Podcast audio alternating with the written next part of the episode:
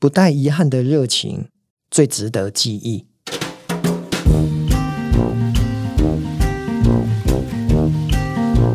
大概在十年前，我认识刘克襄老师。刘克襄老师呢，是一个自然生态，也是一个旅行的作家。当时是因为我的好朋友台南一中的老师何兴忠介绍我们认识。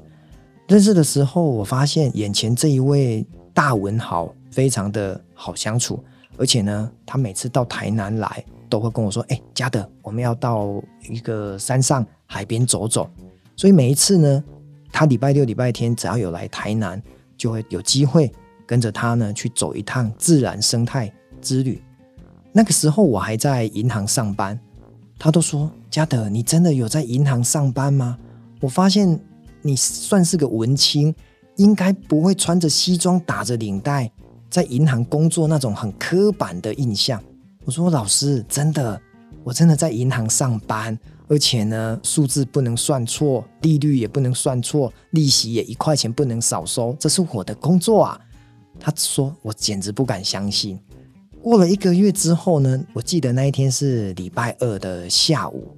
我呢，在我的办公室呢，还在思考怎么样去约访顾客的行程。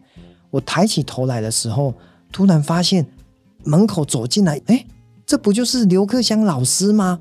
我就说：“老师，你怎么冲过来了？”那个时候呢，我在金城银行台南分行担任分行经理，我就很快的走到了银行的大厅，把他接待进来。他看到我的时候，就讲说：“嘉德，你还真的穿西装打领带呢。”我这一次来台南，从火车站下车之后，我想说，我来试试看，你是不是真的在银行上班，还是你是骗我的？哎，走进来一看，发现你还是真的是银行的最高主管呢，你没有糊弄我。哇！当时我听到那个刘老师跟我讲这一段话的时候，我觉得又好气又好笑哈。我跟他说，我怎么可能会骗你？我白天呢是在银行上班，只是假日呢会脱掉西装，当一位文青。好，刘克香呢有一个小故事呢，我觉得很值得我去借鉴哦。因为多年前呢，他写了一篇文章，就是他去花莲呢，呃，菜市场走逛的时候，有一个老人家呢在卖蛤蜊，他本来很想买，因为他觉得这个蛤蜊呢很大很新鲜，他应该要买，把他最后一包买走。这个老妇人就跟他说，本来的两百块，我只卖你一百块，我要收摊了。结果刘老师还是。决定，因为他等一下从花莲要坐火车回台北，他怕不新鲜，没有办法冰，他就不买了。可是等到他上车之后，他越想越气，气自己。他说：“我为什么要放弃可以帮助一个老妇人收摊的机会，只为了自己可能回到台北吃到不新鲜的蛤蜊？”好，这篇文章呢，在他的一个书里面呢，被我看见了。所以有一回呢，当我在台南成功大学呢走逛的时候，那时候我开着车。我突然看到了两个女生，一个妈妈带着一个女儿，他们两个人呢各自拉了一个行李箱，好像要从这个后火车站呢要到学校呢去报到，因为那时候呢是暑假，好像要开学了，天气非常的炎热。我心里想说，我到底车子要不要停下来问他们？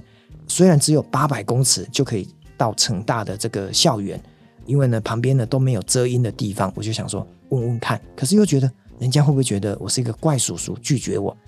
我当下呢想起了刘老师的这一篇，他上了火车不能帮富人买那一百块蛤蜊的故事，我就告诉我自己，我一定要具足勇气，然后呢停下来，哪怕他拒绝我，拒绝也就算了吧。